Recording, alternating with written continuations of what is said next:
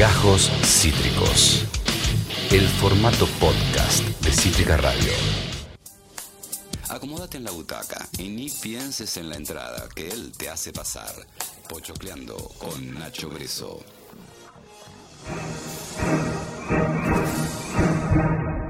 Es momento del cine, es momento de la butaca, momento de pochoclear. Nacho Breso, bienvenido. ¿Cómo le va? ¿Cómo estás? Sí. Muy bien, muy bien, tranquilo. La verdad con un toque de frío. Estoy medio relojeando la calefacción, pero, pero bien. ¿Vos cómo venís? Muy bien, pasado por agua, Uh, como toda la ciudad, pero, pero bien.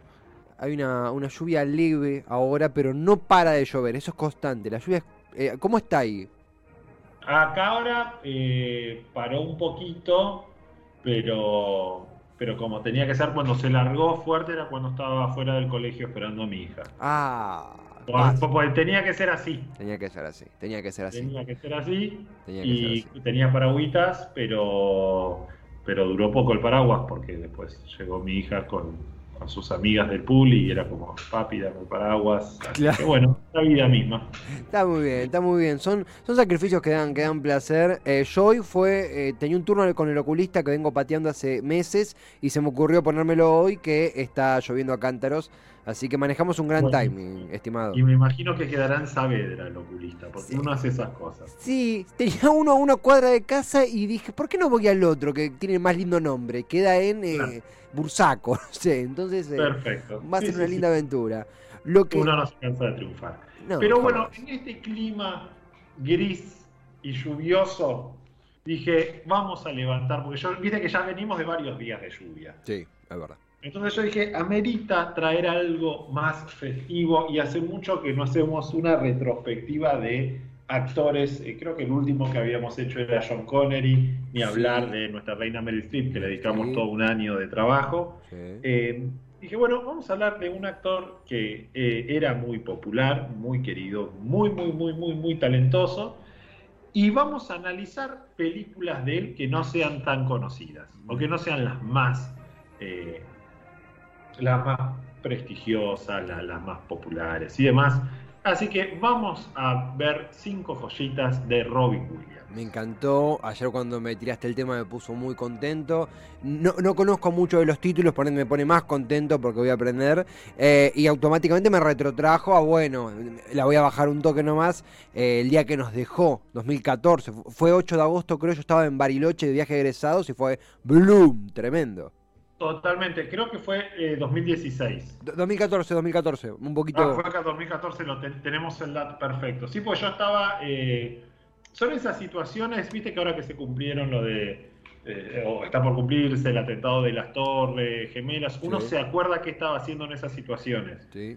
Y yo estaba llegando a un ensayo y, y- y me acuerdo con la noticia que fue un bajón. Mm, mm. Eh, así que sí, pa- pa- pa- pa- pasa esto, un tipo muy, muy querido y que para toda una generación de, de entre 20 y, o 25 y 35 o 40, fue toda la infancia. Sí.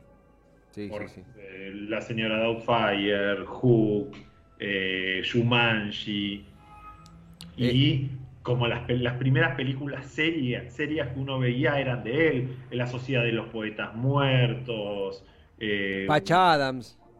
Patch Adams, Good Morning Vietnam, Muy bien, todas películas de las que no vamos a estar hablando hoy, Total. porque vamos a ir a otro tipo de, de, de- cine que trajo Robin Williams, este actor eh, que creció en Chicago, creo que empezó siendo, un, un- un recorrido, empezó como, como stand-upero y que después, en realidad, cuando, y hasta sus últimos días, el tipo contaba eh, que lo más popular que hizo en su vida, habiendo sido una mega estrella de, de cine, lo más importante que había hecho en cuanto a llegar a la gente era Morky Minty, Morky Ah. Mindy, esta, esta una serie de los 70 donde él hacía de un extraterrestre que estaba en la Tierra enamorada y en una sitcom con caía en la casa de una chica y se enamoraba de esta chica.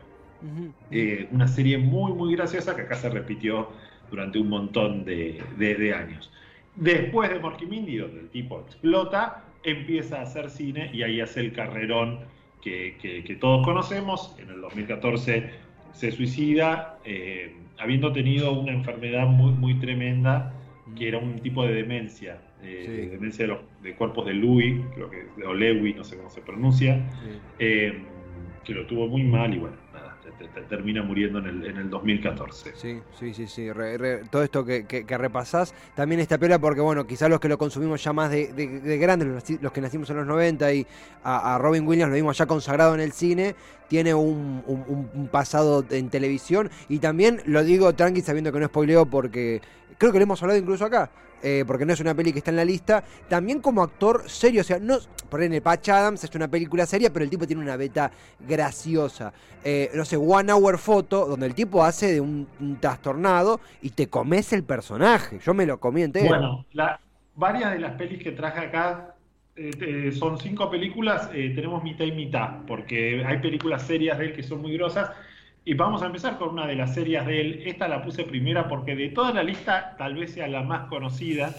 Eh, Despertares, Robert De Niro y Robin Williams. En el caso está basado en una historia real. Es la historia de eh, Robin Williams, hace de, un médico en un, neuropsiquiátrico, donde descubren una droga que logra despertar a un montón de gente que estaba en estado comatoso con una enfermedad compartida, una enfermedad común a todos ellos.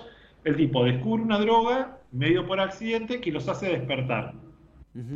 Y estos tipos que habían estado en estado medio semicomatoso durante años, eh, de pronto se despiertan. Se habían quedado en coma a los 20, de pronto se despiertan con 40 y pico. Robert De Niro siendo uno de los enfermos y es este despertar a, la vida. Es una película muy triste porque aparte la droga dura por un tiempo y después deja de funcionar y, van volviendo a ese estado previo. Eh. Eh, un, Robin Williams en un registro, como vos decías, mucho más serio. Eh, vos sabés que con Robin Williams hay como una categorización de que vos te das cuenta. Después lo cambió con eh, One Hour Photo, pero vos te das cuenta del tipo de película de Robin Williams, si es serio o si es una comedia, en función de si tiene o no tiene barba. Ah, mira, si tiene barba es, no es comedia. Si las películas donde Robin Williams se deja barba son películas donde él hace un personaje serio. Entonces, tipo, tenía, siempre te ponen esta, eh, Goodwin Hunting, donde hace el psicólogo, que es la película que le dio el Oscar. Es como su código serio es con. Totalmente. Vos sabés que es una muy linda película. Eh, creo que incluso la vi por la, por esta, eh, por la, columna en demencia temporal. Estoy casi seguro.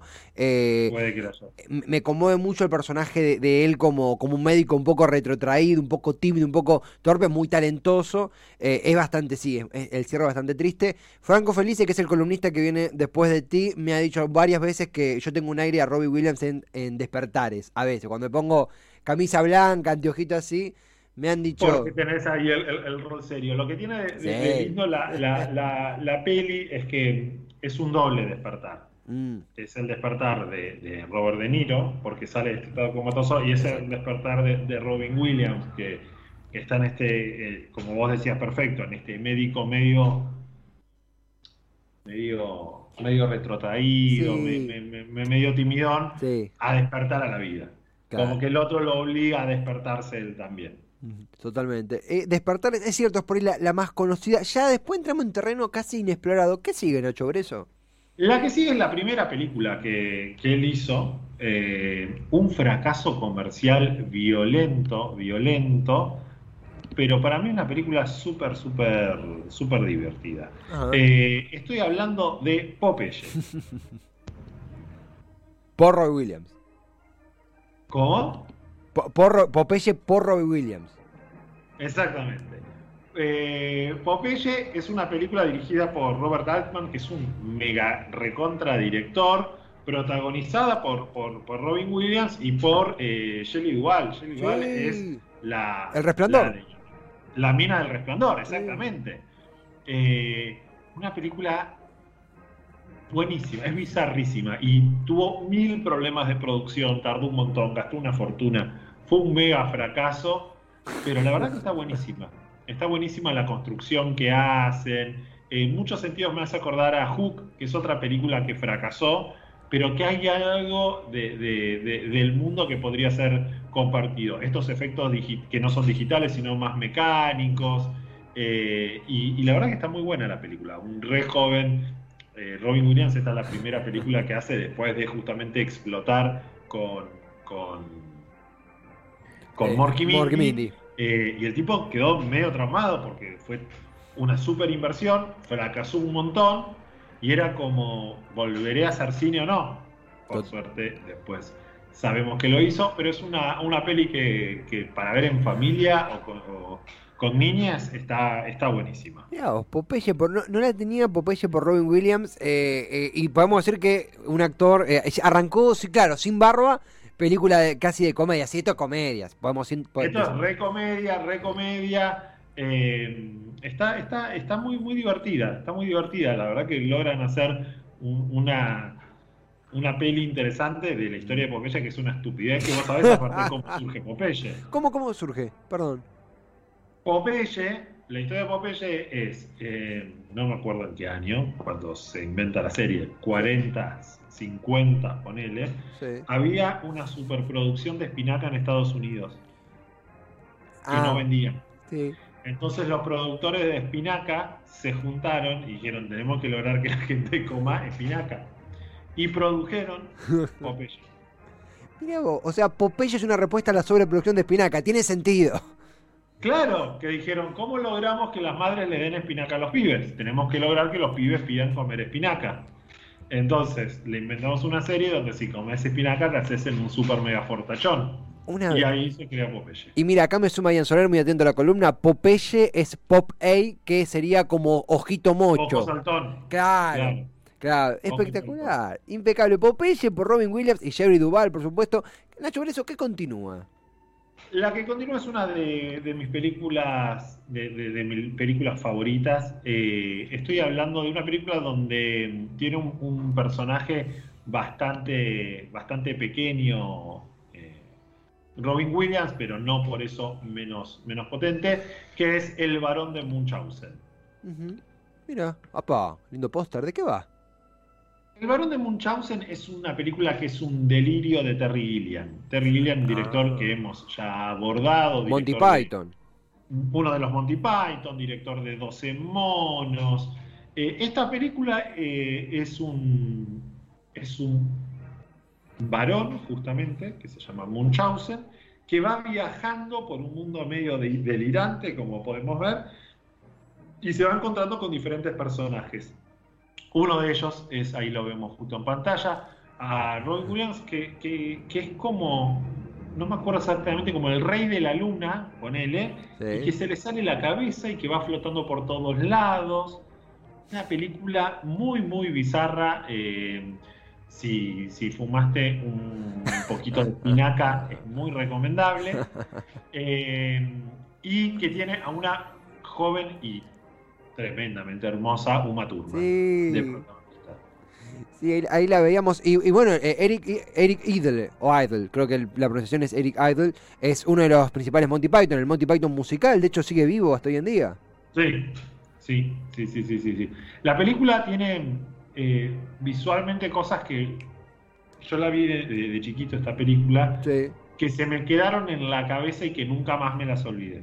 Eso es lo que hace Terry Gilliam, que es muy impactante. Hay una escena donde el varón de Munchausen va con un caballo eh, y, se cae al mar y se está ahogando y vos ves el caballo que se está muriendo. El varón de Munchausen tenía una cola de pelo largo. Y para no ahogarse, el varón de Munchausen se agarra de la cola, se la tira para arriba y se levanta él mismo con el barco del mar hasta que lo vengan a rescatar mientras flota. Está Esa es la cabeza de Terry Gilliam. Sí, sí, está- está- Eh, y que de pronto decís, "Po- ¿cómo puede ser que esto me impacte? Me impactó durante 30 años esta imagen. Eso es lo que el tipo logra. Eh, para mí es una de las pelis más logradas de- de- del mundo de Terry Gilliam. O sea, así como decía eh, en otra oportunidad, 12 monos es un buen punto de entrada porque tiene una coherencia, una lógica, donde no es el delirio de Terry Gilliam a Total. full. Esta es el delirio de Terry Gilliam a full. Estos son los temas que al tipo le interesa, la locura de Terry Gilliam, las imágenes que él inventa en su máxima expresión, es esto. Eh, yo la recontra mega recomiendo. rankea muy fuerte, sabes de mi debilidad por los Monty Python, rankea muy fuerte para tarea, pero nos queda todavía un recorrido, tenemos otra más. ¿Cuál es la anteúltima creo que es? La anteúltima. Tengo dos, películas más que la dejé al final porque me parece que son las menos conocidas y, sumamente interesantes. En esta, nuevamente, Robin Williams con barba, así que sabemos que es Robin Williams en plan película seria. Exactamente. Si bien tiene un, poco de humor. Esta película es de los principios de los 80, una de las primeras películas que él hizo, que se llama, eh, en, realidad, Moscú en el Hudson.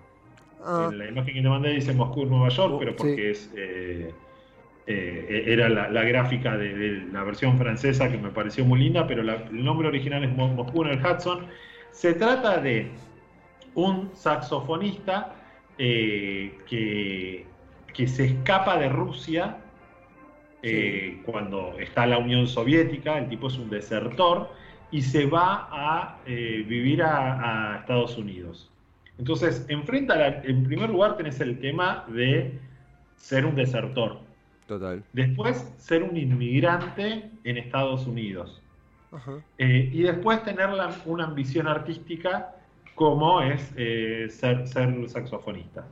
Eh, Robin Williams acá se de, este ruso que aparte viene con todo lo, que es la, la, Rusia comunista y de pronto lo que es sentirse invadido por el capitalismo y ver, y ver todo, todo ese, ese universo.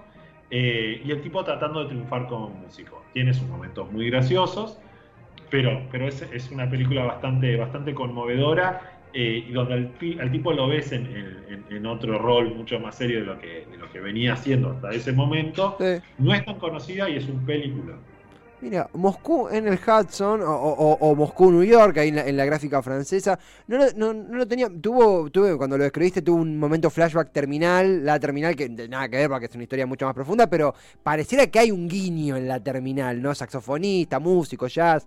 Total, totalmente, totalmente, pero pero a mí me parece la terminal más conocida, pero esta película me parece bastante superior. Mira qué Bastante superior porque eh, es una historia chiquita eh, y, es muy loco porque uno, nada, estando muy lejos de, ese mundo, digamos, ni, ni, vos ni yo somos rusos exiliados, hay algo donde ubicas, che, mi, abuela que llegó a los 18 de, la España eh, posguerra civil, estas sensaciones las tuvo. Claro. Este sentirse totalmente solo, eh, armarte una familia nueva, eh, que la familia sean tus amigos, hay algo de eso que está.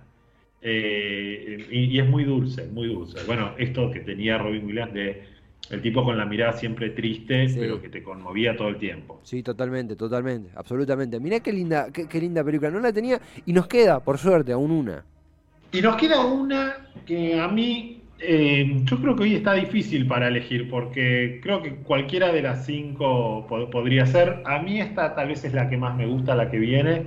Eh, es una película que tiene mil errores y que es pretenciosa por todos lados, pero yo valoro un montón la búsqueda que tiene la película. La película se llama, mirá lo pretenciosa que es la película, que se llama Ser Humano. Mm. Dice, mucho y poco al mismo tiempo. humano, sino de ser humano, convertirse en un humano. Sí. La historia es, el protagonista es Héctor, que es el personaje de Robin Williams, y son cinco historias cortas de este personaje a lo largo del tiempo, donde empieza siendo casi un neandertal, eh, después pasa a ser un romano, después pasa a ser la, un personaje en la Italia del Renacimiento y después en, Estados Unidos, en Nueva York, que es como si te dijese la misma alma a lo largo del tiempo. Claro, claro. Tipo, nada se muere, pero es, es, un alma compartida eh, que, que, renace. Y que vos ves como a lo largo del tiempo el tipo lo que tiene que aprender es cómo, cómo no ser un cobarde e ir en busca de lo que quiere. Como si, como si dijese, la trayectoria del alma de, esta persona fue, o algunos será aprender, no sé, a ser solidario, en el caso de él es a aprender a ir en búsqueda de su deseo y no ser un cobarde. Wow, no, o sea, me, llama mucho la atención la premisa, no sé por qué me parece piola, pero entiendo por qué no le fue bien, no sé si me explico. Es que totalmente, es como muy grande, es una premisa tan eh, bueno, yo usé esa palabra no, no, no, no por nada, como tan solemne y tan eh, ampulosa que tenés que hacer eso y que te salga bien. Claro. Digamos. Es un montón, la película en muchos sentidos no lo logra, pero en algunos sí. Y para mí, por los momentos en que sí lo logra, es que recontra vale la pena. No, me- Es que recontra vale la pena. Una película que fue eh, desconocida por Bill Fortish, que es el, el escritor y el, au- eh, y el director. Él renuncia a la película después. Cuando dice, no quiero que aparezca mi nombre. ¿Por qué? Porque se estrena, eh, va a ser medio un fracaso la película. Y lo que pasa es que el tipo le piden la, la- la Warner que le cambie el final y ponga un final feliz y que le recorte 40 minutos. Ah, tranqui. Entonces el tipo lo hace y eh, dice, pero esta no es la película que yo quise hacer Claro. y la, la desconoce. Una película que tiene un ritmo más lento, eh, pero para mí es súper, súper, súper valiosa. Tiene algunos datos interesantes. Fue la primera película que hizo Iwan McGregor. Y- Como en el mainstream fue la primera película que hizo. sí. Y es la película que Robert De Niro hace justo antes o junto después de Shumanji. Para que veamos el registro del tipo. El tipo hace Shumanji, eh, los pibes, vamos el monstruo. O sea, ¿Robert De Niro o Robin Williams? es Robin Williams, Robin. perdón. Estaba ah, explotando en su carrera, los 90 fueron su, su década, y el tipo mete esta película. Eh, entonces también la quise traer porque no es que uno en general desconoce las primeras películas de, de- de- de los actores, porque obviamente no son tan populares. eh, pero acá el tipo estaba explotando y elige hacer eh, esta, esta película. Así que, nada, es una película sensible, lenta, pero también eh, me parece que es hiper, hiper valiosa.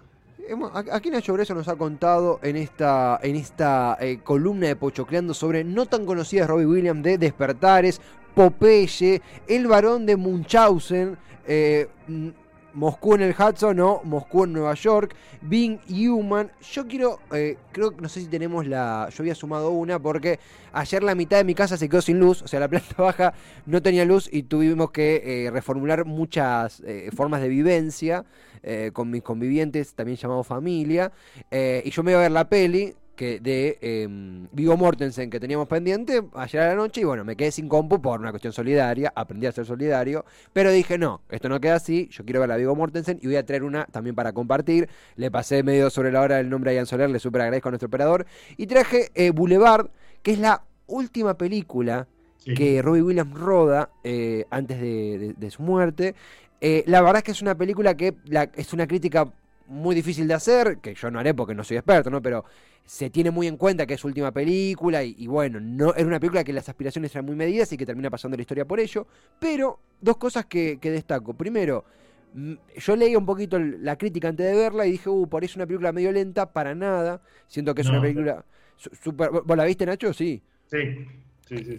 Eh, el personaje de él me impacta mucho, es donde más eh, eh, extrapola esa tristeza, esa, esa, esa pesadez. Es una historia donde él tiene un- un- una, represión a su sexualidad y va, va, va destellando hasta tener una historia de amor o algo así con un, con un joven y bueno, eso repercute en su vida. Y actúa Bob Odenkirk, que es el de Better Call Saul, que me parecieron un dúo interesante en pantalla. La película, de nuevo, muy triste por la película y por la connotación, por el Que contexto. casi, casi se nos va. Sí, sí, Por- sí. Por suerte sigue entre nosotros y está, está sano ahora, pero me, me metió un susto. Metió un susto, Bodo- sí, sí, sí. Odenkirk nos dio otro susto muy fuerte, pero una... Hay algo que tiene esta película que Sí. es un paralelo con,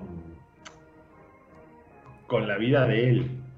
En este sentido, a él no le pasaba lo, lo- lo- lo de la sexualidad, pero sí tenía reprimido lo de, lo de su enfermedad. Sí. Eh, entonces, de hecho, no se sabía que su enfermedad era esa. Se pensaba que el tipo tenía Parkinson. El Sí. tipo se suicida pensando que tiene Parkinson y después cuando le hacen la autopsia descubre que tiene esta otra enfermedad Sí.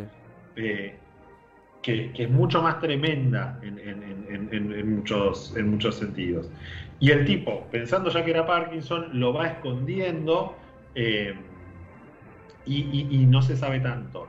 Eh, y tiene totalmente un, un- un contrapunto con esta película. Esta película es la última que él estrenó, no es la última que él Ah. filmó. La última que él filmó que se estrenó eh, después de su muerte, es Una noche en el Museo 2. Sí.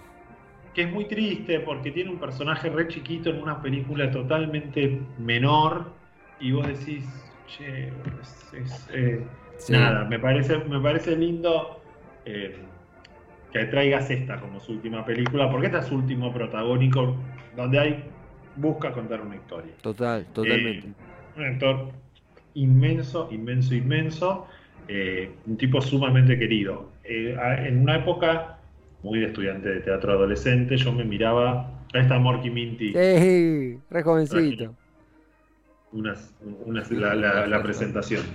Em, cuando yo era chiquito, muy estudiante de teatro, lo que hacía era mucho de ver eh, Inside the Actor Studio y, esos eh, programas de entrevistas a actores, ¿viste? Para escucharlo, un tarado. Eh, hay una cuestión que es interesante, que, que el tipo es el único de todos los actores que estuvieron ahí, y ahí estuvieron todos, Pacino, Meryl Streep, De Niro, Dustin Hoffman, todos el único que tiene dos capítulos dedicados es él, porque el nivel de creatividad que tenía el tipo no lo podían recortar. O sea, no, tuvieron tanto material que hicieron dos capítulos con la entrevista que, el tipo había hecho.